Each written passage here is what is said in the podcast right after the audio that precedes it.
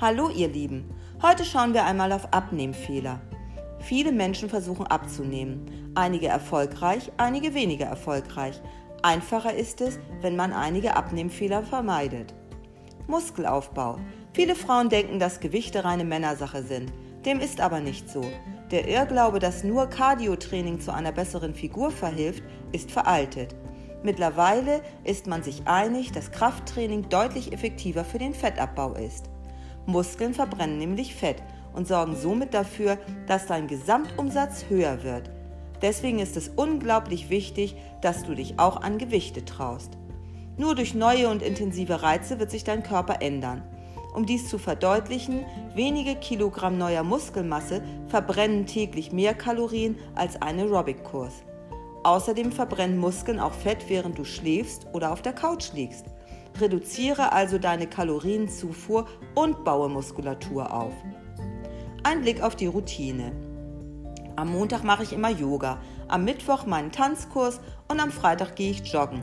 Na super, der Mensch ist ein Gewohnheitstier und wenn es die einzige Möglichkeit ist, wie du dich zum Sport motivieren kannst, behalte sie auch bei. Solltest du allerdings auf der Stelle treten und keine Erfolge mehr verbuchen können, dann liegt es daran, dass du immer dieselben Reize auf deinen Körper ausübst. Der Körper gewöhnt sich daran und sieht keinen Grund, sich weiter so zu verändern.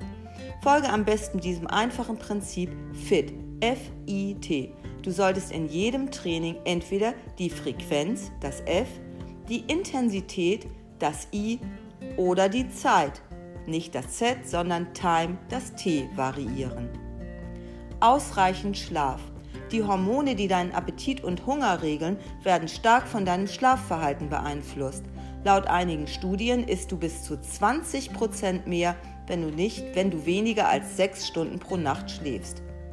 Schalte den Fernseher also mal eine Stunde eher aus und sorge dafür, dass du morgens topfit aus dem Bett kommst und nicht dein erster Weg zum Kühlschrank führt. Abnehmerfolge überschätzen.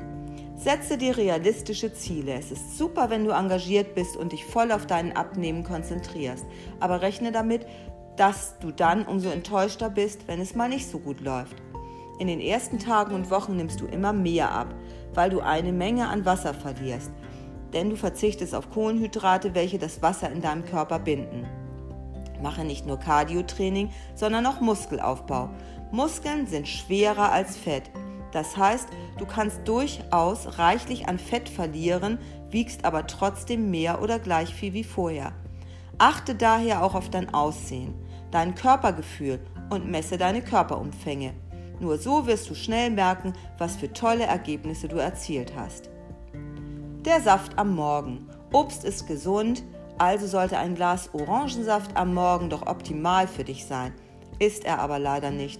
Fruchtsäfte erhöhen deinen Blutzuckerspiegel und dadurch produziert dein Körper mehr Insulin.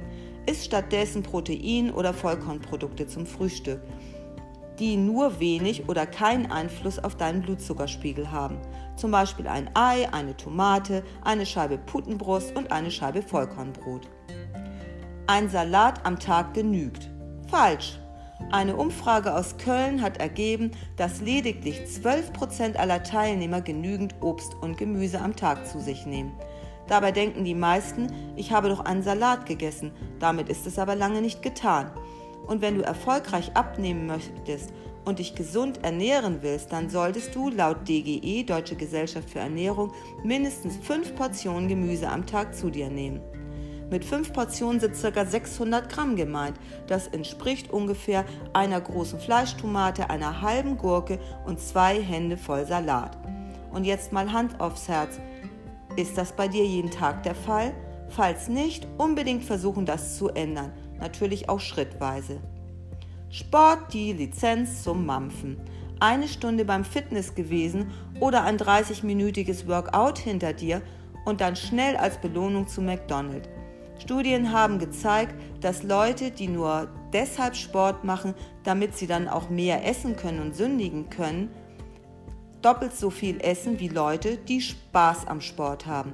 Deswegen ist es absolut wichtig, dass du unbedingt eine Sportart oder einen Kurs findest, der dir wirklich Spaß macht. Wenn du versuchst, diese Abnehmefehler zu verhindern, wirst du schnell noch größere Erfolge erzielen. Abnehmen ist keine Zauberei und mit ein wenig Hilfe und den passenden Tipps schaffst du das auch. Und nun wünsche ich dir viel Spaß beim Ausprobieren. Tschüss!